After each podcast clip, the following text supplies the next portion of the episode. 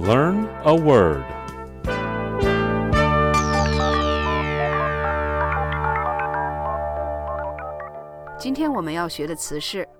Annex. Annex is spelled A N N E X. Annex. annex 作为动词的意思是合并、吞并。 The future of the Israeli Palestinian peace process is in question as Israel prepares to annex parts of the West Bank in the coming weeks.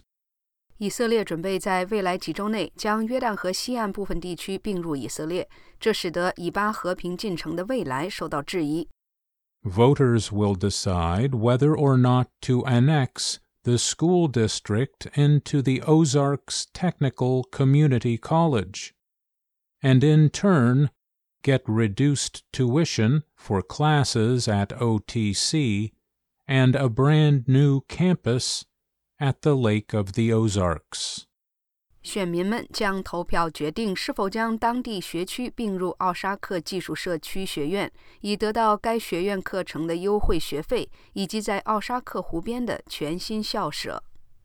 好的，我们今天学习的词是 Annex. Annex. Annex.